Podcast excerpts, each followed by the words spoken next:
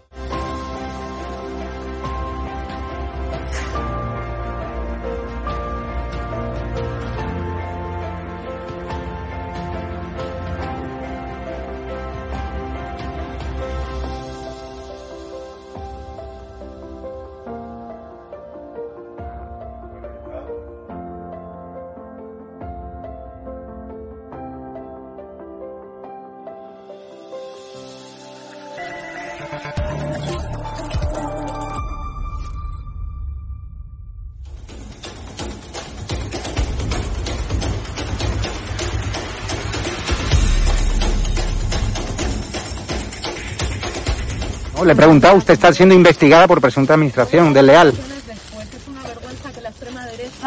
¿Quién es la extrema derecha? ¿Los que contratan, los que tienen alpirracas en su puerta a un delincuente? ¿Los que tienen alpirracas a un delincuente en su casa? mirándote a los ojos, a los fascistas, a la pues extrema derecha mediática y política, no nos vais a amedrentar, que no nos vais a amedrentar, te lo estoy diciendo mirándote a los ojos. Ha dejado, que, la, extrema derecha ha dejado al cuidado de sus hijos hoy con la niñera que presuntamente hemos pagado todos los españoles o no. amedrentar a la gente ¿Ha dejado hoy a sus hijos o al pirracas, al delincuente que tenéis en la puerta que a pagar? Que no, o a su hermano que fue detenido por apalear, por agredir a la policía en Vallecas, o a su hermano. Señora ministra. valiente. No, valiente no. valiente. O sea, es una vergüenza que los españoles paguemos a su niñera. Es una vergüenza.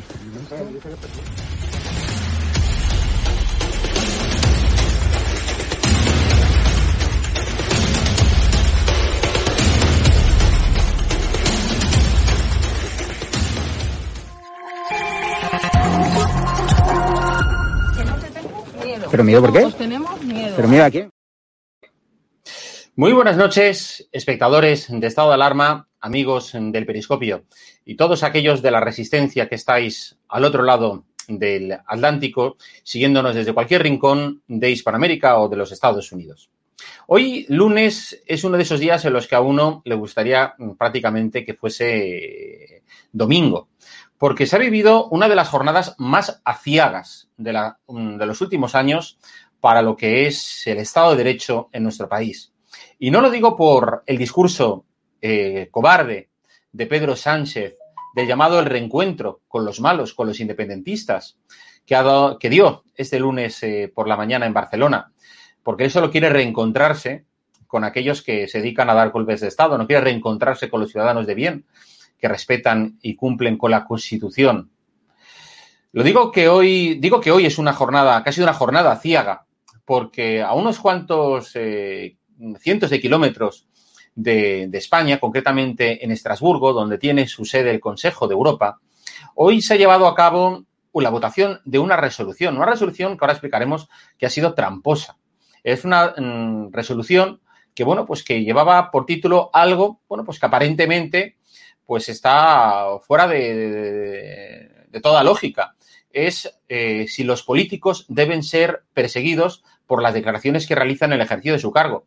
Bueno, pues cualquiera que seamos demócratas, pues efectivamente estamos a favor de que la gente, bueno, pues pueda expresarse libremente. Pero este título escondía una resolución tramposa. Una resolución en lo que perseguía era mm, hablar del caso de Turquía y hablar del caso español. Pero no del caso español en general, sino concretamente del caso de los independentistas. Es decir, el, eh, el redactor del informe un excomunista eh, ahora en las filas socialistas, de las mismas que está Pedro Sánchez y los suyos, eh, Boris Silevich, de Letonia, a este que yo llamo el letón de latón, el letón de hojalata, ha mezclado conceptos que no tienen que ver nada una cosa con la otra. Ni se puede comparar a España con Turquía, ni se puede comparar el caso de Cataluña con el caso de la región eh, del Kurdistán ni de los kurdos.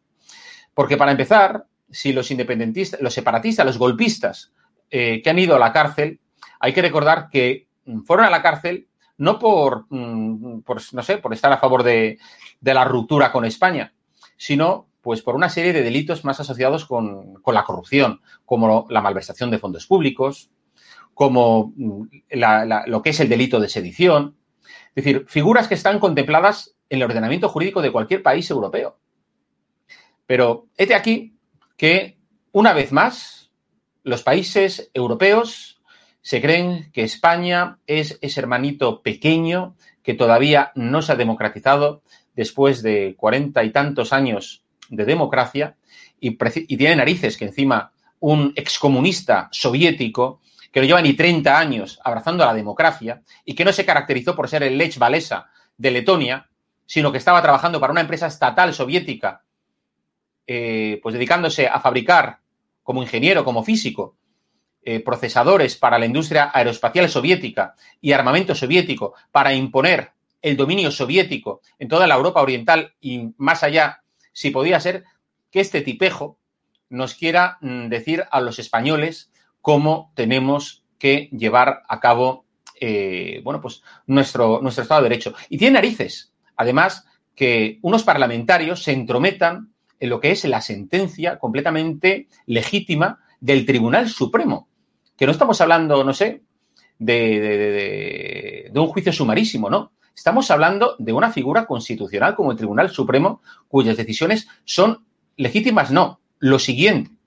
¿Y qué hace un político que puede valorar, un político puede valorar las decisiones judiciales si quiere, pero tratando de usurpar el papel de los magistrados desde una institución como el Consejo de Europa, que se supone que tiene que velar por la separación de poderes, por el Estado de Derecho y por el respeto a la democracia, trate de usurpar la labor de los magistrados, pero ¿qué clase de democracia es esa? En fin, como digo, ha sido una jornada vergonzosa para la democracia en España y en Europa. Y esta noche me gustaría, bueno, le he llamado y él ha tenido a bien de participar y unirse a esta tertulia. He llamado con alguien que conoce muy bien esa casa, el Consejo de Europa. Me estoy refiriendo a don Pedro Aramunt. Don Pedro Aramunt, buenas noches, ¿cómo estamos? Hola, buenas noches. Con muy mala voz, bueno, pero eh, bien. Bueno, déjeme que le introduzca. Pedro Aramunt mm, estuvo, pues yo creo que en torno a 15 años, 20 en, en el Consejo de Europa, ¿verdad? Eh, exactamente 17 y pico. Bueno, pues eso, casi 20. Eh, además, eh, tiene la enorme fortuna, eh, bueno, pues de haber sido durante varios años presidente de la Asamblea Parlamentaria, con lo cual es una voz más que autorizada porque conoce cuáles son los, entre, los entresijos de esa institución, del Consejo de Europa. Sí, bueno, estuve dos años de presidente de la Asamblea y tres años antes de presidente del Grupo del Partido Popular en la Asamblea. O sea, que en, en, primera línea, vamos, de todo. Nosotros, eh, señora Gramunt, hemos llamado a nuestro programa de hoy lo que consideramos la última traición de los socialistas europeos, amigos de Sánchez, a España. Eh, la resolución esta que estábamos explicando, la de la llevada a cabo por el letón de latón, eh, Boris Ilevich, ha sido finalmente aprobada por 70 votos frente a 28. Ahora hablaremos de quiénes la han apoyado y de quiénes no la, quiénes no la han apoyado. Pero de entrada, ¿qué le aparece a usted esta resolución? Bueno, lo primero, eh, la verdad que estaba pensando qué calificativo poner y, y se me han acabado. No tengo calificativos. Increíble, es increíble, es inaceptable, es imposible. No puede ser que una institución como el Consejo de Europa, aunque no es la primera vez que lo hace, tiene bastante costumbre de hacer esas cosas. Se, bueno, es que lo que ha hecho ha sido básicamente descalificar a la independencia del Poder Judicial, que es una base fundamental de la democracia. Entonces, Es increíble, por esto, que una organización como esta, que se supone que defiende la democracia en el continente y en el mundo, pues Estado de Derecho, pues resulta que ha atacado de forma eh, frontal la independencia del Poder Judicial. Y eso es, sinceramente, imposible de aceptar, porque en España no hay ningún problema desde el punto de vista democrático, ninguno. Los mismos que pueda haber en Alemania, en Francia o en cualquier otro país. No tiene ningún sentido. Yo no me lo puedo creer. Pero conociendo al personaje. Al, personaje se refiere a Boris Chilevix. Boris Chilevix, que es un personaje, bueno, incalificable. es incalificable. Yo lo conozco de muchos años. Es, yo, tú lo ves venir y da, es, no sé, este, ¿cómo se llamaba ese, ese personaje de, de Asterix? Ese romano, el, el, cizaña, el que metía cizaña. Cizaña, bueno, pues eso, esa cara de malo, pero que va disimulando todo el día. Eh, un personaje terrible, nefasto. Un hombre que ha pasado de ser un comunista ruso, convencido, trabajando para el sistema soviético y comunista, con todos sus defectos, de repente es, va de juez de, del comportamiento democrático de los europeos, no solo de España.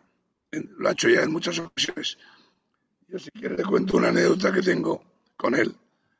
Presidió la asamblea. fue tremendo.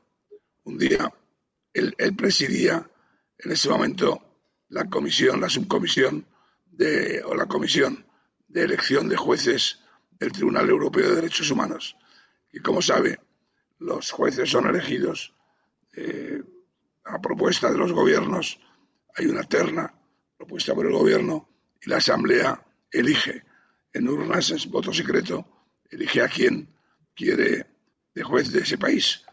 Bueno, pues se dio la circunstancia de que de una, pues había tres o cuatro países que había que elegir y no salieron los jueces que había propuesto esta subcomisión que presidía el señor Chilevix. Y en una reunión de la comisión permanente organizó un escándalo impresionante por el mero hecho de que no le habían hecho caso todos los parlamentarios.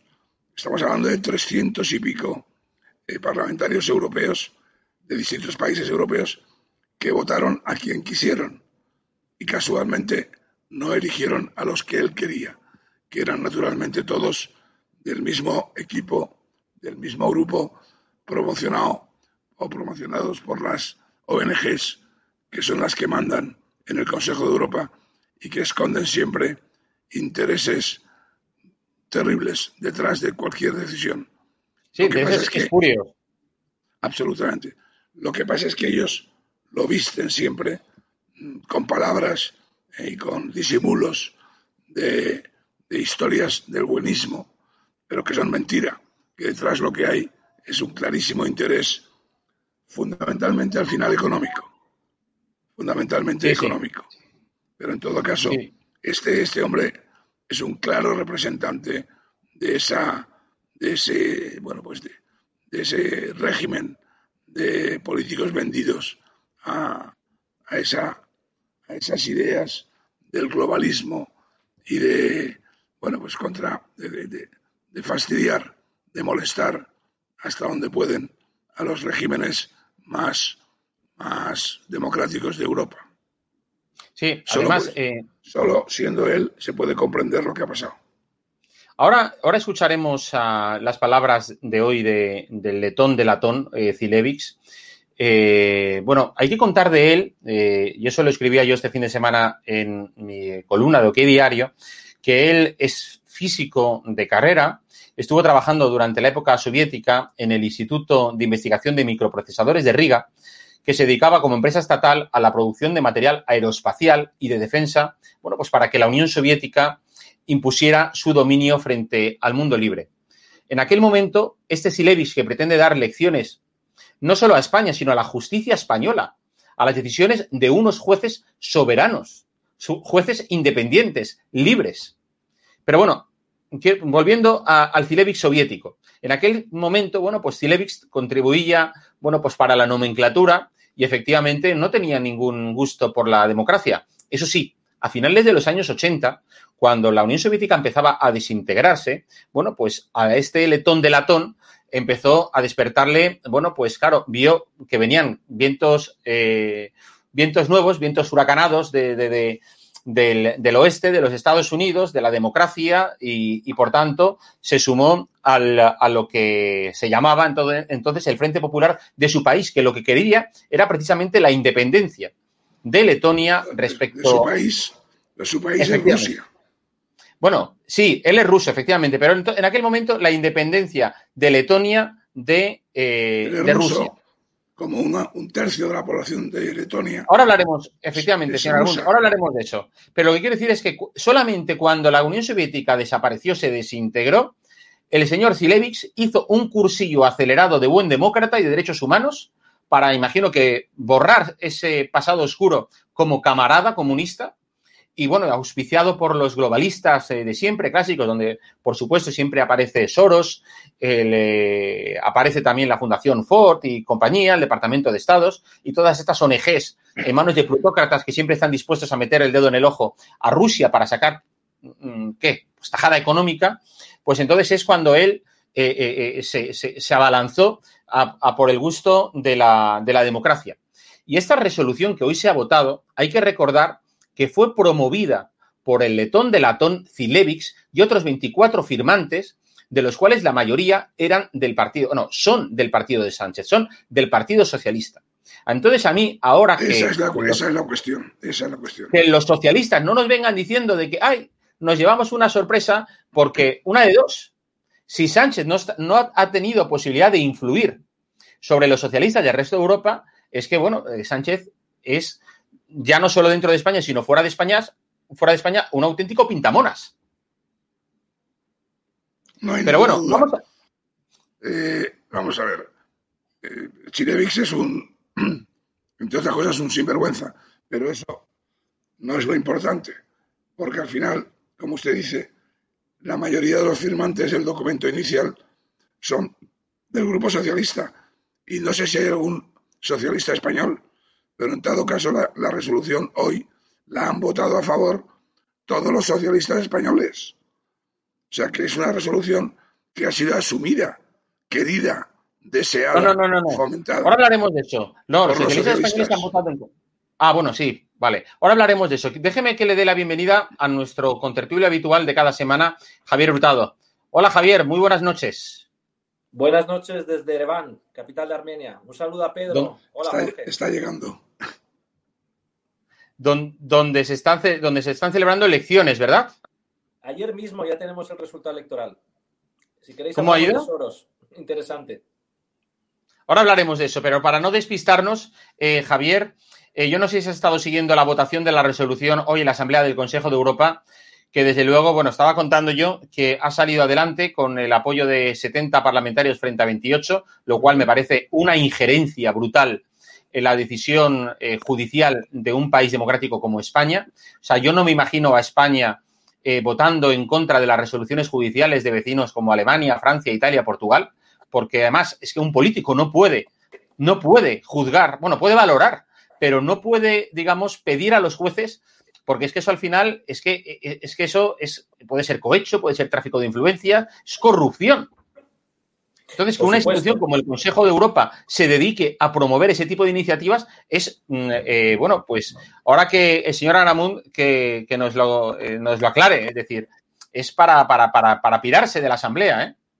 Sí, pero Jorge, ya sabemos cómo funcionan las instituciones europeas, son cuerpos eh, estatutariamente neutros, pero que ha habido muchos años de infiltración progre de muchísimos funcionarios promovidos por la socialdemocracia europea que están coaligados con los separatistas en el caso de Cataluña, no solo en Cataluña, también en otros territorios europeos, y donde sabemos que estas resoluciones salen adelante tras una época de lobby, unas semanas donde hay contrapartidas a cambio de un voto, y eso lo sabemos muy bien en Estrasburgo, donde tiene sede el propio Consejo de Europa, pues hay muchos lobbies de diferentes países sobre todo aquellos que también tienen intereses fuera de la Unión Europea en promover ciertas agendas o en incorporar agendas globalistas, digamos, en sus países. Puede ser aquí en Armenia, en el Cáucaso, también el caso azerbaiyano, georgiano, es decir, todos estos países, incluso Turquía, ¿no? Porque justamente el letón socialista ha sido muy inteligente de ligarlo a un asunto ligado a Turquía sobre la libertad de expresión para así hacer que ese documento sea votado por mucha gente que, por ejemplo, obviamente no estamos de acuerdo con las políticas islamistas del presidente turco Erdogan, ¿no? Yo creo que hay que destacar eh, que el Consejo de Europa y sobre todo sus asambleas parlamentarias es un órgano político y cualquier órgano asociado a ello está politizado, también obviamente los órganos judiciales, ¿no? porque al final son recomendaciones de los Estados miembros del Consejo de Europa aquellos eh, que acaban ejerciendo de jueces. No todos son jueces de carrera, también hay que decirlo, algunos son gente que están ligadas al mundo del derecho, pero que obviamente por promociones políticas acaban ejerciendo su labor judicial, en este caso, que suele afectar mucho a nivel español. Ya sabemos que hay esa mentalidad también provinciana en muchos sectores de la sociedad española, que por eso el Partido Socialista, junto a los separatistas en Cataluña, usan los cuerpos europeos para darle cierta relevancia a estos documentos, pareciendo que contradicen las decisiones judiciales de España, cuando realmente sabemos que el peso del Tribunal Supremo, cuando ejerce, digamos, cuando falla una resolución judicial, realmente tiene legalmente más peso que todo esto que muchas veces queda en papel mojado. A mí me gustaría comentar justamente una, además nos sacaba un diario justamente no, no, sé, no sospechoso de no tener cierta connivencia con el nacionalismo catalán, que decía sobre este documento que dice que, que el famoso letón socialista amigo de Sánchez dice que los políticos no deben ser procesados por declaraciones hechas en el ejercicio de su mandato político siempre que respeten ciertos límites. En esto estamos todos de acuerdo, es decir, nadie va en contra de la libertad de expresión dentro de lo que es el mundo del Consejo Europa, que es la gran Europa que creemos mucho que debe ir de Lisboa a Vladivostok. Pero claro, es que sí que se han traspasado límites.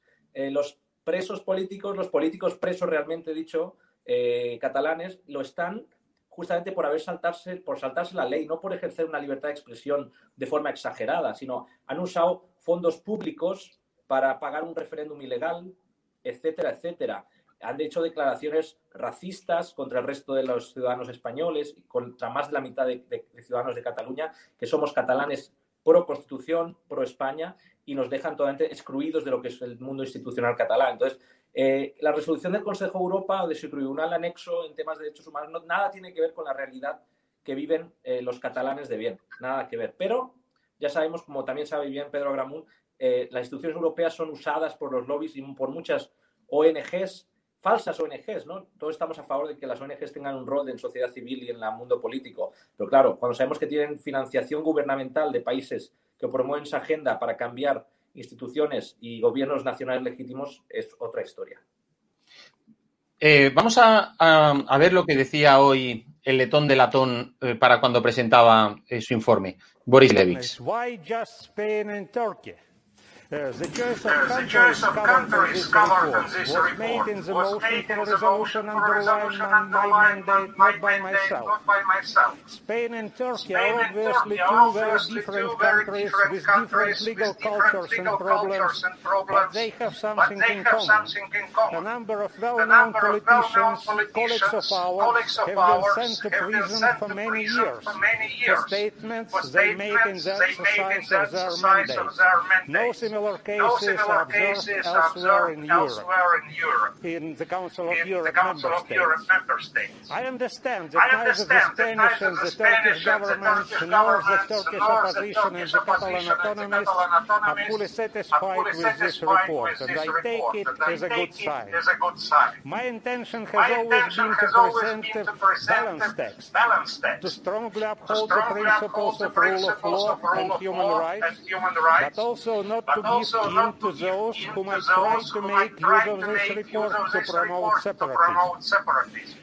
Uh, regarding human rights, the main issue is freedom of speech and assembly. In this case, our own as politicians. The Strasbourg court case law is clear. We as politicians are allowed to make statements advocated even for objectives that go against the Constitution as it stands, provided that these objectives do not violate fundamental principles of democracy. Bueno, lo, lo cortamos aquí porque es que desde luego es increíble. O sea, ya con lo que ha dicho en este primer... Un soviético.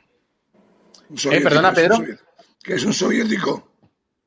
Sí, sí, o sea, vamos a ver, en, este primer minuto y medio de su discurso eh, trata de decir que, bueno, que sí, que España y Turquía son dos países eh, muy diferentes, con sistemas legales diferentes, con problemas diferentes, pero con algunas cosas en común. Los políticos en Turquía, algunos políticos en Turquía y algunos políticos en España han sido enviados a la cárcel, algo que no pasa en otros países, dice, por eh, tratar de expresarse libremente. O sea, primera mentira primera eh, declaración que, que, que, vamos, que a este hombre es para, bueno, no sé, es decir, es que es, que es una auténtica vergüenza que un representante de, de, los ciudadanos se dedique a tergiversar de aquella manera. Y, es, y vamos a decir otra cosa, es que encima lo que tiene que hacer este latón da latón es barrer, limpiar primero su casa, porque Letonia, como decía antes Pedro, un tercio de la población rusa no tienen reconocidos derechos como ciudadanos no pueden votar, no pueden, o sea, no, son apátridas dentro de su propio país. Vosotros dos conocéis muy bien la problemática y que este señor, eh, miembro de la familia socialista de Pedro Sánchez, desde Letonia venga a dar lecciones a España de derechos humanos, es que es alucinante. Pedro. Sí, sí. Así es. Un tercio, no solo de Letonia, también en Lituania y en Estonia, eh, que son rusos de origen, pues eh, no tienen derecho ni de pasaporte. O sea, no tienen pasaporte. Creo que los rusos o Rusia les está dando pasaportes a ellos, porque si no, no pueden salir del país. Pero es que además, si tú miras la lista de parlamentarios de cada uno de los tres países, no hay ningún apellido ruso salvo Chilevix. Es el único apellido ruso en Letonia, el único. Y eso no deja de sorprender, no deja de sorprender porque el resto de los rusos, salvo a él, no les permiten ser ni votar ni ser votados, ni tener pasaporte. Es Eso sí que es un atentado a los derechos humanos. Vamos a ver, Javier. Eso, silencio absoluto. Claro, Javier, esto es como si hiciéramos una traslación a España, es como si el gobierno español decidiera quitarle los derechos de ciudadanía a los catalanes, a los independentistas. absolutamente, ¿Qué diría Cilevix? ¿Qué diría Cilevix? ¿Y los demás socialistas? las repúblicas bálticas, eh, que obviamente con todo su derecho de independencia de lo que fue la, extinta Unión Soviética, ganaron su soberanía nacional que tenían históricamente. Son pueblos diferentes, con lenguas diferentes y culturas, pero es verdad que hubo mucha población rusa que quedó encasillada ahí, a la cual, en vez de integrarla y mostrar ese espíritu europeo donde podemos convivir todos la, ¿no? la diversidad unidos, unidad en la diversidad, como es el moto de la Europea, lo han dejado totalmente excluido. Es decir, cuando muchas veces se acusa a Rusia a otros países de no, de no ser tan europeos, pero los bálticos muchas veces no respetan los propios derechos humanos, como es el derecho básico de tener un pasaporte, como decía Pedro, es el derecho a ciudadanía, es el reconocimiento legal de un ciudadano cuando nace en cualquier país del mundo, ¿no? Entonces, y eso se da eh, sobre todo en, en, países bálticos, sobre todo en el caso, el caso letón creo que es, es bastante. Yo creo que escuece mucho y yo creo que a los espectadores lo más interesante es transmitirle la idea de cómo hay esa cooperación entre los movimientos separatistas, la, agencia, la agenda globalista progre de izquierdas y los partidos socialdemócratas europeos, sobre todo el español. El caso español yo creo que en la famosa visita de, de Soros a Sánchez de Moncloa es, yo creo que es un ejemplo, eh, en fin, eh, que prueba muchas veces las conexiones internacionales. Desgraciadamente en España se ha tomado eh, por, el, por, por, poco serio a veces el rol que tienen las, las ONGs internacionales.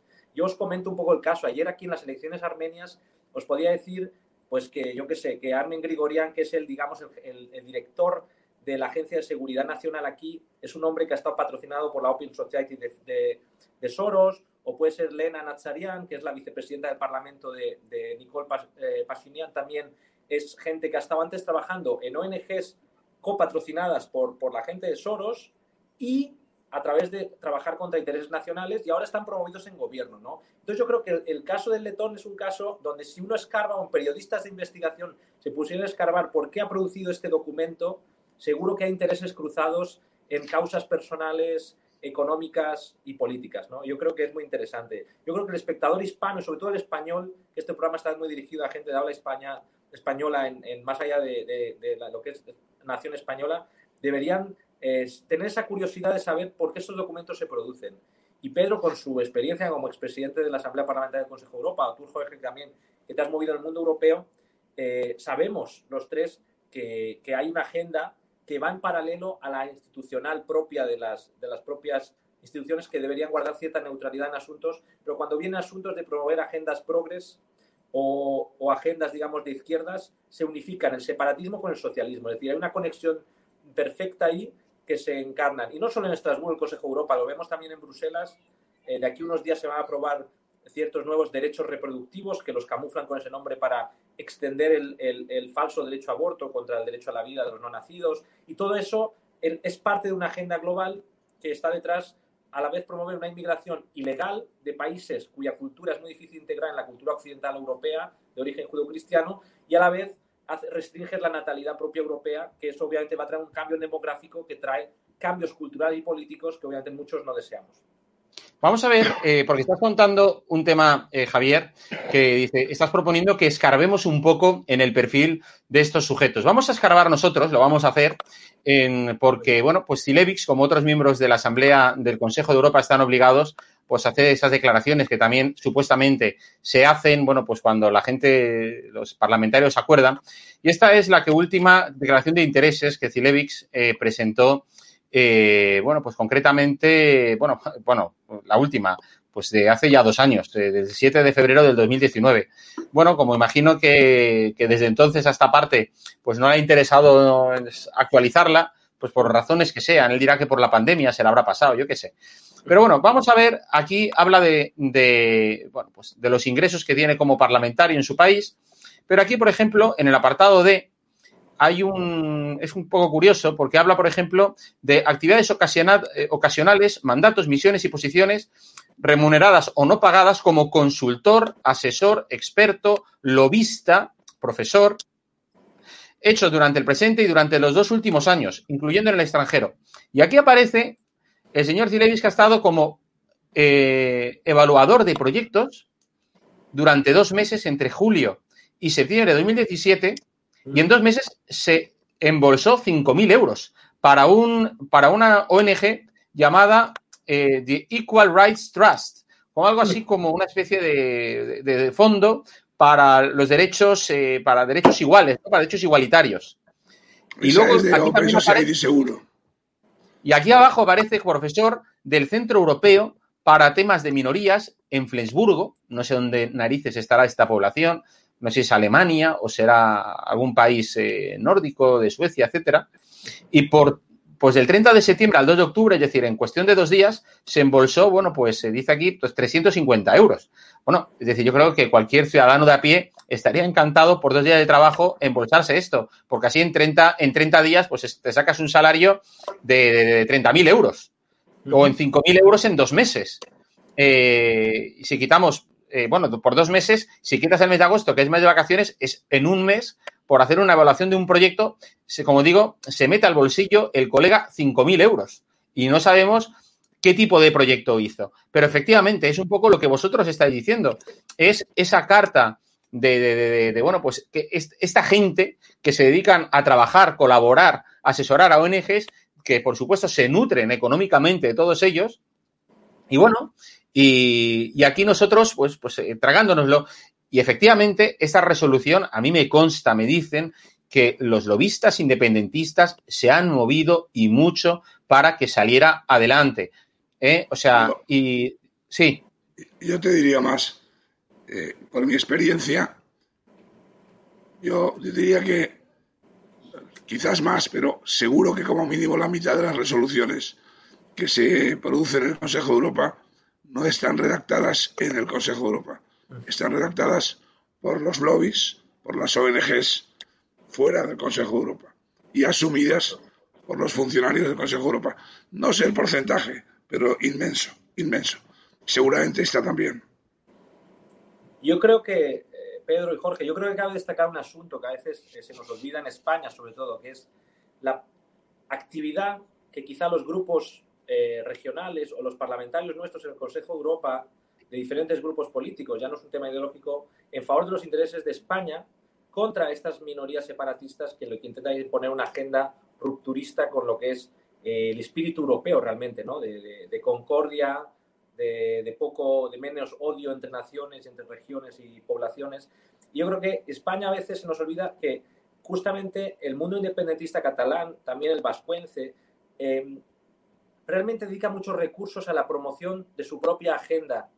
Y a veces se nos olvida de que ellos realmente eh, escogen muy bien el asunto europeo porque sabe cuánto pesa un documento así en la opinión pública, sobre todo en el mundo publicado, más que en la opinión pública, más en el mundo de, los medios de comunicación, porque lo explotan muchísimo, ¿no? Medios como El País, La Vanguardia y todos estos eh, que están a favor del régimen socialista o nacionalista catán, ellos, cualquier excusa, ¿no? Cualquier eh, profesor que da una clase un día a una universidad norteamericana, ellos te van a destacar que ha dicho que Cataluña pudo haber sido una nación en el año no sé qué. Entonces, hay una gran diferencia, hay unos, unos doble rasero en medir documentos europeos que siempre normalmente van a favor de lo que es una agenda de concordia europea y también a favor de los intereses de España, con una agenda de los lobbies minoritarios del separatismo catalán en Europa.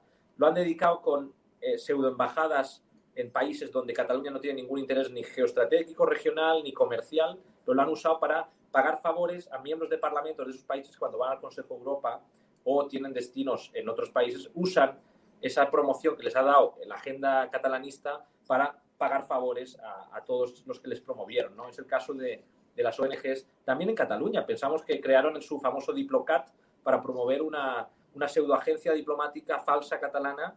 Pero claro, cuando uno se presenta con una tarjeta de visitas, y lo sabemos bien nosotros, en el mundo europeo eh, pesa, ¿no? Parece que te da un, cierta seriedad, ¿no? Cuando algo impreso con tu nombre, con una dirección con sede en Bruselas o con sede en Estrasburgo, pues mucha gente que es un poco naif o no, no conoce mucho el mundo internacional de primeras, pues obviamente se impresiona y tiende a creer lo que le dices, ¿no? Yo creo que hay esa buena fe en el mundo internacional que lo han sabido aprovechar muy bien los separatistas catalanes, los socialistas, aliados de ellos, y no el mundo, digamos, liberal conservador, que solemos más mirar eh, de buena fe al ajeno y nos olvidamos que hay una agenda de izquierdas coordinada en, en asuntos europeos.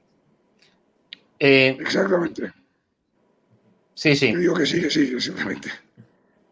No, lo que yo quiero decir ahora, estamos comentando antes que efectivamente esta resolución, la resolución eh, del Letón, ha salido con el apoyo de 70 parlamentarios frente a 28. A ver, es muy poco esas cifras, pero bueno, hay que pensar que en la Asamblea, bueno, pues todavía hay problemas, hay 300 y pico personas, pero bueno, por el tema de la pandemia, pues habrá poca gente que participa, etcétera. Pero bueno, está claro que, que bueno, pues que, que más de la mitad de los que han, eh, o sea, menos de la mitad de los que han votado a favor han votado, menos de la mitad han votado en contra. Entonces, pero lo importante ahora es saber quiénes eh, han votado a favor y quiénes han votado en contra. Y esto es algo que podemos efectivamente bucear y lo hemos hecho porque es un dato muy eh, interesante. Vamos a, verlo. Aquí tenemos eh, efectivamente el resultado global, 70 a, 28, como estaba comentando, y bueno, y 12 abstenciones. La verdad que es curioso, ¿no? Del, este más de 10% de, de abstenciones sobre el total de apoyos que había recibido la resolución. Podemos verlo, vamos a verlo primero por países. Vamos a ver, porque aquí es donde, bueno, esto de las votaciones en el Consejo de Europa funciona un poco como Eurovisión. Hay filias y fobias entre países. Y aquí es, bueno, pues eh, muy llamativo, por ejemplo, AZ, que es, eh, bueno, en primer lugar Andorra. Andorra, efectivamente, un socialista se solidariza con los independentistas y vota a favor de la resolución. Los azeríes, es decir, los de Azerbaiyán, mayoritariamente han votado en contra de la resolución. Eh, luego tenemos, bueno, pues a favor de la misma, es decir, a favor del letón de latón, pues han votado belgas, eh, chipriotas, vemos aquí también a los checos, a los alemanes, pero aquí, por ejemplo, aparece un nombre muy curioso. Eh, Andrés Junco, aquí se puede ver su imagen. Este Andrés Junco este, bueno, Pedro, eh, el señor Agún nos podrá decir mucho sobre este personaje. Si el otro, eh, eh, vamos, si, si, si el letón es de latón, es de hojalata, este, bueno, este yo creo que no llega ni, ni al papel de seda. No, pero este es mucho, este es mucho más, mucho más consistente y mucho más aceptable, porque es un comunista confeso. Pero Pedro, vamos a ver. No como el otro que, lo oculta. Pero es que Andrés Junco fue uno Sí, estuvo en, Cataluña. En el, exacto, en el intento de referéndum. Fue uno de los observadores electorales paniaguados por el, con dinero público de los catalanes además eh, mantenidos con, cantidades pues importantes, estamos hablando de miles de euros, y va, y el personaje este, pues yo creo que vamos, lo mínimo que puede hacer es abstenerse, ¿no? Porque, en fin, es juez y parte en esta historia, pero es que estos no tienen ni moral, ni, ni, ni ética, ni principios de ninguna clase. O sea, tienen la moral comunista. Es un, es un comunista alemán sin ningún matiz, sin ningún problema. Bueno, vamos, vamos, a, vamos a seguir por, por países. Bueno, y llegamos a España. Tenemos aquí a España. ¿Cuál es la sorpresa? Eh, que bueno, que vemos que casi todos los españoles, los socialistas y los del Partido Popular han votado, y bueno, y Vox también, Espinosa de los Monteros, han votado en contra de esta resolución. Sin embargo, tenemos como al Podemita Antón Gómez Reino ha votado a favor. Es decir, que los que quieren romper España no solamente están en el gobierno de Sánchez y votan a favor de Sánchez, a este gobierno Frankenstein, sino que se alían, o sea, los que quieren romper España están, por tanto, dentro de nuestras fronteras y fuera de nuestras fronteras. Porque aquí también vemos a Laura Castel, de Esquerra Republicana de Cataluña, por, supuesto, ha votado a favor, o Nerea Ajedo, miembro del Partido Nacionalista Vasco, es, mm, como digo, muy curioso. Vemos los finlandeses, los nórdicos, todos han votado a favor de la resolución. Los franceses, lo mismo. Pero aquí, claro, se juntan dos factores, que es lo que estábamos diciendo al principio de, nuestro programa. Se junta, digamos, con, en el caso de Francia, por ejemplo, no es por eh, una animadversión hacia España, sino es porque está el tema turco. Y entonces, claro, los franceses votan a favor de la resolución porque efectivamente lo que ha querido el latón de latón es entremezclar mezclar eh, churras con merinas y que efectivamente la gente que tenga animadversión a Turquía parece que tenga también animadversión a España. Y lo que hay, lo que están votando es en contra del sistema político eh, turco. Porque ahí por eso vemos que, por ejemplo, los franceses, donde sabemos, bueno, los problemas que tiene Francia con, con Turquía, pero vemos, por ejemplo, a los húngaros que se han... Eh, no, esto no, es eh, esto no es Hungría, esto es Bosnia-Herzegovina, ¿verdad? Eh, Pedro HR, creo que es... Efectivamente, ¿verdad? bueno, vemos también... Eso es, Croacia. Eso es Croacia. Ah, Croacia. Croacia, efectivamente. Se han, se han abstenido. Los italianos han votado a favor, claro, cosa que es muy llamativa, pero es por el tema turco también por supuesto, todos los, digamos, los lituanos, los letones, han votado, eh, nuestro amigo Alexander Nikolowski ha votado a favor. Ya cuando, cuando, cuando hable con él ya le, ya le mandaré un recadito. Eh, también ha votado a favor, bueno, eh, Pedro, tu amiga Su, Inger Su, de Noruega. Noruega, Pero Jorge, yo creo que lo que cambia. Los globalistas no, y termino, termino rápido, termino rápido con el análisis de esto. Vemos también a nuestros, eh, bueno, los rusos, para que luego digan que los rusos estaban detrás del proceso, ¿eh? en su gran mayoría se han abstenido o han votado o la han rechazado, como Peter Tolstoy. en contra, hombre, claro. Con, con España. O sea, y a los rusos a los que acusaban de estar detrás de la causa separatista. Es que es brutal. Los que los acusaban de, a los rusos de estar en la causa separatista son los que han votado a favor de la resolución. los, rusos, los rusos son bastante consecuentes. Entonces, cuando ellos tienen una línea, la respetan. Sí. Efectivamente. Bueno, aquí tenemos a los turcos enfrentados con, Erdogan, pues que han votado a favor, los que están en las filas socialistas, o los que están a favor, eh, o, entre los comunistas. Luego tenemos a los turcos que son de Erdogan, que sí que han votado que, en contra. Y finalmente, bueno, pues los ingleses, bueno, pues eh, Lidl Granger ha votado en contra, muy bien. Y, bueno, un poco... Lidl Granger es de la, está en la línea de sucesión a la corona británica. Es decir, efectivamente, que no está por la... El número 32 creo que está. Bueno, yo creo que es bastante claro el papel que han jugado los países. Por grupos políticos, si nos vamos, por ejemplo, al, a, bueno, pues a ALDE, que son los liberales, donde están Ciudadanos, la gran mayoría ha votado a favor. Los conservadores, una buena parte, ha, votado en contra, como vemos aquí. Eh, en el Partido Popular Europeo, una inmensa mayoría, una inmensa mayoría ha votado. Me sorprende lo de los griegos, pero bueno, Teodora Bakoyanis, que es la hermana del primer ministro actual griego, ha votado a favor, pero claro, aquí se junta lo que estábamos hablando antes, Javier, el tema turco, el vecino. entonces, claro, aquí se han mezclado temas que no tienen nada que ver. Esto es increíble. Es una verdadera tomadura de pelo con tal, o sea, que los independentistas, vamos a ver, hay que reconocer que los independentistas han jugado esto con, con, destreza y a España, una vez más, la política exterior de Calamity, González Laya, ha, vamos, ha, tocado fondo. Entonces, es una demostración más.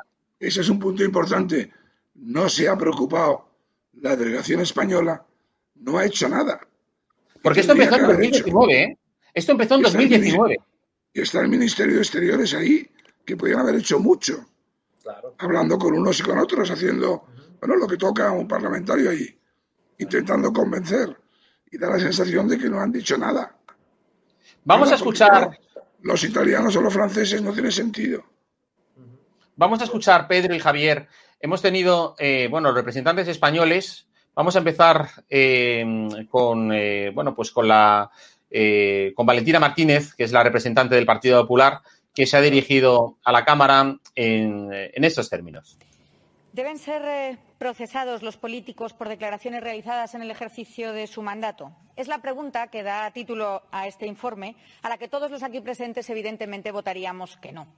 El derecho a la libertad de expresión es el derecho fundamental básico sobre el que se apoya nuestra actividad política. Pero en el caso de España se trata de una pregunta engañosa y directamente falsa.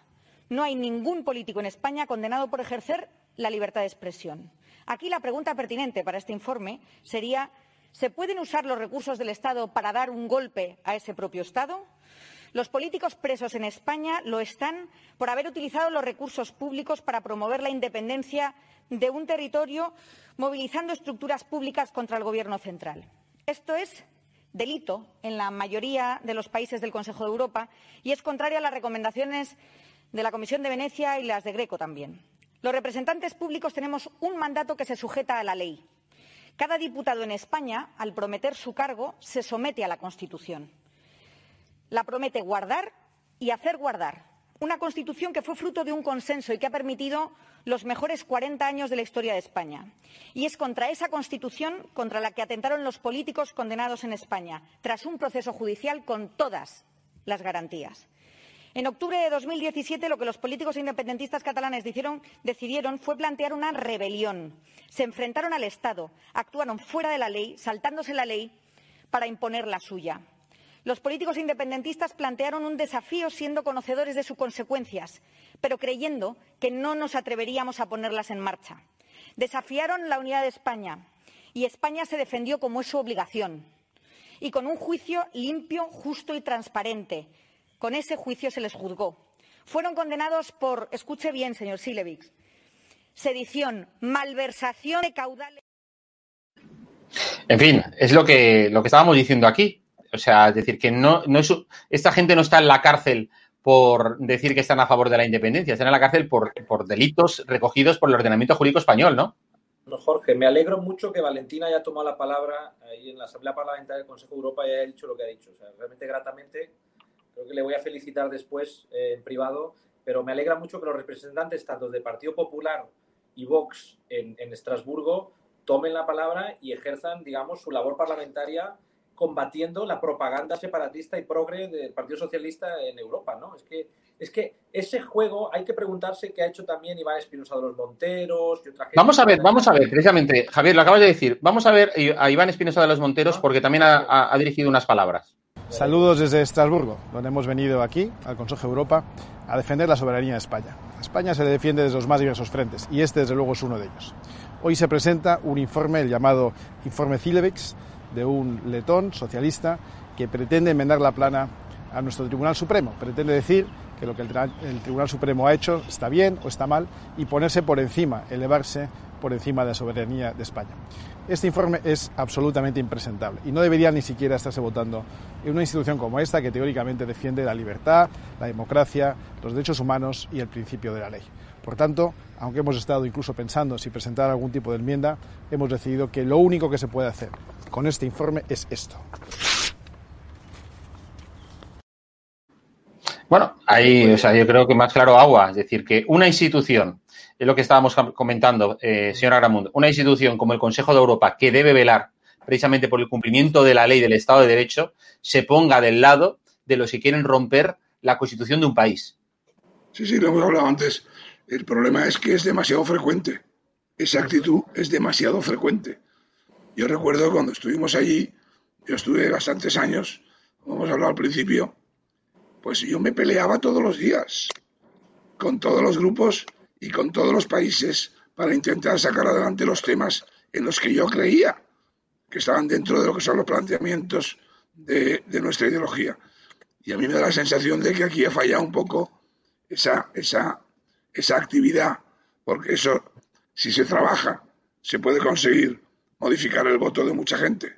Porque lo que pasa es que con frecuencia siempre decíamos que los nuestros, de la derecha, es bastante abstencionista en la actividad diaria en estos sitios.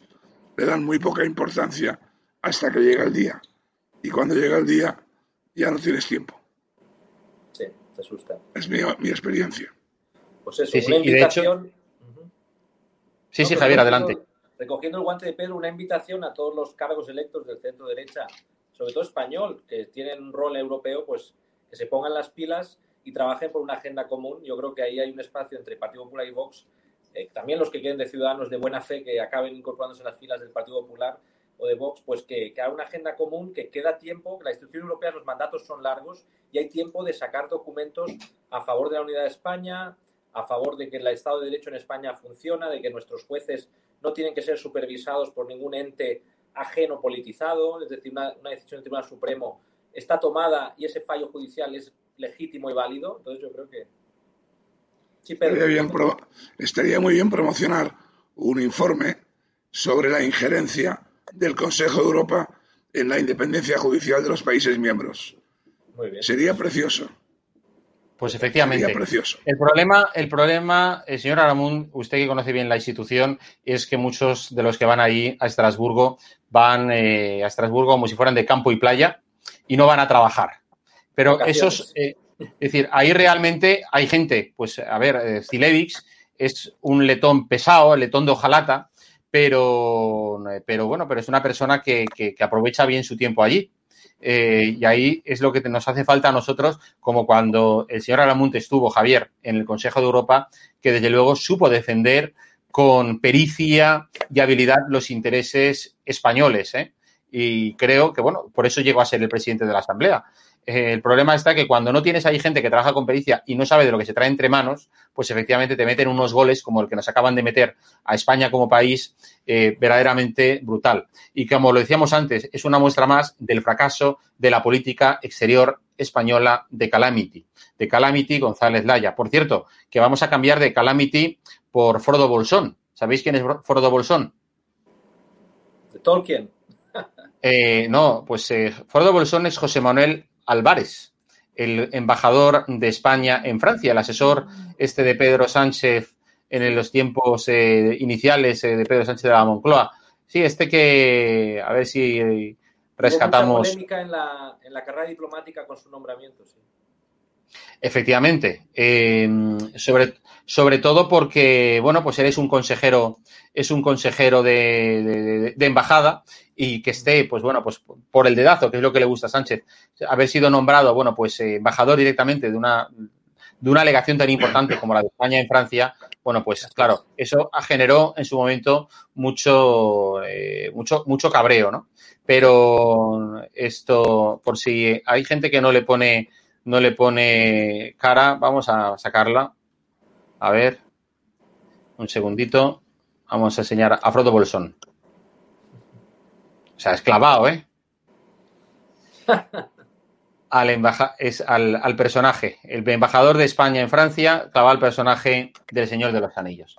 Bueno, pues eh, por acabar, eh, señor Aramund, la solución a lo que ha pasado hoy en España no podría ser la salida temporal de España del Consejo de Europa, de la Asamblea? No, eso no se producirá. Yo lo, quizás yo lo haría. ¿Eh? Ya se ha hecho, al menos plantear una queja muy formal. No sé el embajador ante el Consejo Europa, que hay un embajador, no sé lo que habrá hecho, pero yo me conformaría con que toda la delegación, como ya hemos dicho, como hace un momento, trabajara. No hace falta que trabajaran bien, que trabajaran, que se lo tomaran en serio, tanto la delegación española de todos los partidos que quieran y como la embajada, es decir, el Ministerio de Exteriores, Pero es que... la representación. Señor, hay, un fallo, hay, un fallo, hay un fallo claro.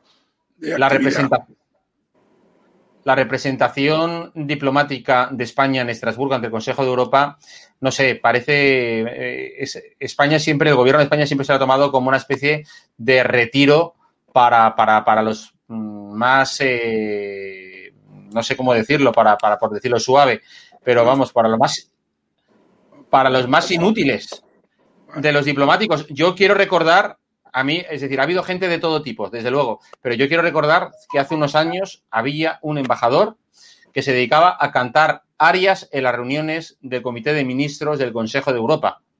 O sea, eh, pero tal cual. Bueno, es decir, es que... que cantara bien, ¿no? Y ese mismo que hacía, que hacía unas cenas estupendas, ¿no? Que hacía él. Hacía cenas estupendas. Pero que hacía él, hacía él. Hacía... Las cenas hacía platos vascos. Muy buenos. Ah. O sea, cantaba bien y encima eh, un alumno aventajado de Arguiñano o de, o de cualquiera de cocinero vasco. En fin, Javier, Javier, ¿qué solución, eh, qué harías? Cómo, ¿Qué propondrías para, después del, del, rapapolvo de, de, este lunes?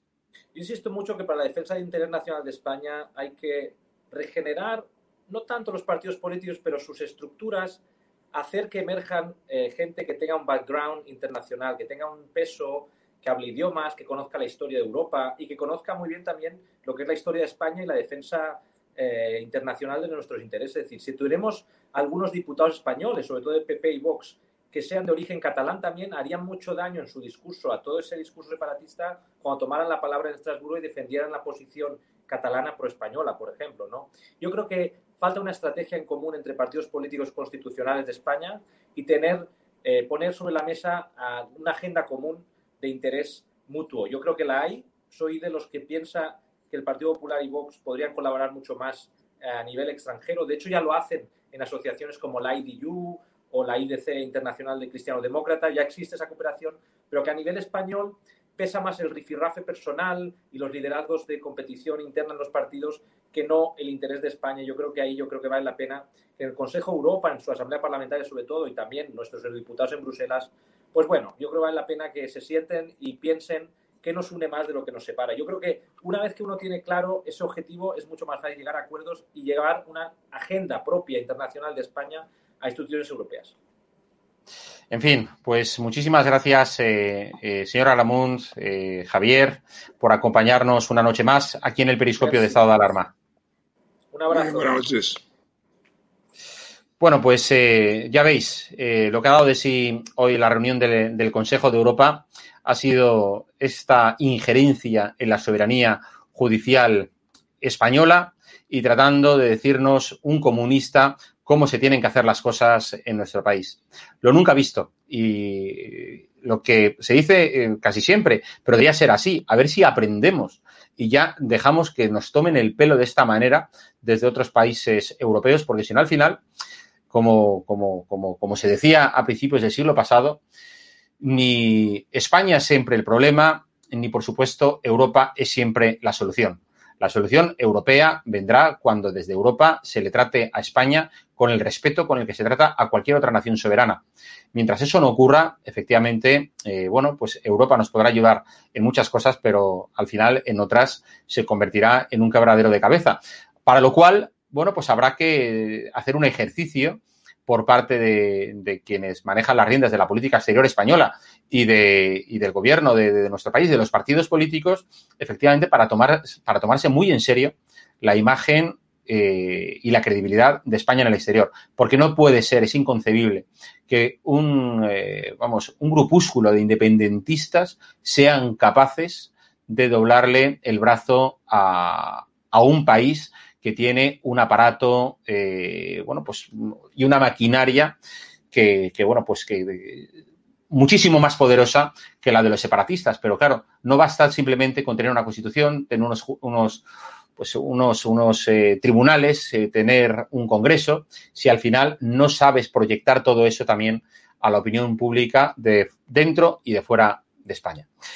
Habéis visto, esto es lo que nos ha dado de, de sí hoy esta institución arcaica de la Asamblea Parlamentaria del Consejo de Europa y mañana nos desayunaremos o comeremos con los indultos aprobados por el felón de la Moncloa, Pedro Sánchez. Muchísimas gracias por estar una noche más aquí en el Periscopio. Nos despedimos hasta la semana que viene. Que seáis muy felices a pesar del gobierno.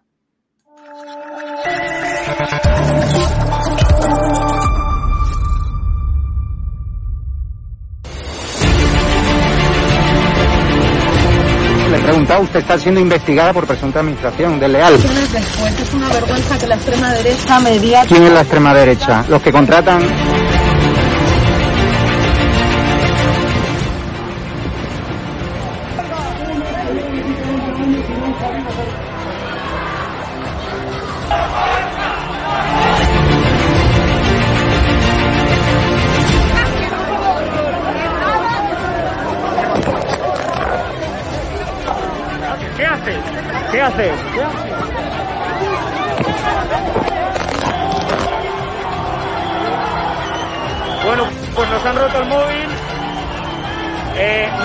romper el móvil por detrás.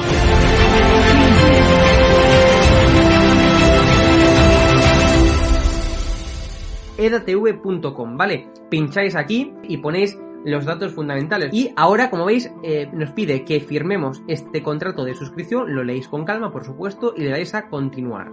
Y ahora nos pide que introduzcamos pues una contraseña, y lo doy a continuar. Y ahora me pide que confirmemos el correo electrónico. Eh, habréis confirmado vuestro correo electrónico y os pide, ¿vale? Que elijáis una membresía. Está gratis, mensual, semestral, anual, ¿vale? Pues podéis elegir, por ejemplo, si queréis ayudarnos pues con 9,99 euros al mes y con la tarifa eh, plata, pues le dais a aceptar y suscribirse. Pincháis aquí y como veis, ya os dice aquí, os pone todo claro, a Fact News Consulting, plata, tarifa plata mensual, 9,99 euros, le dais a pagar y os verá ya pues el TPV, ¿no? Ponéis vuestra tarjeta bancaria, ponéis la caducidad, el código de seguridad y ya podéis llegar a pagar dándole a este botón automáticamente.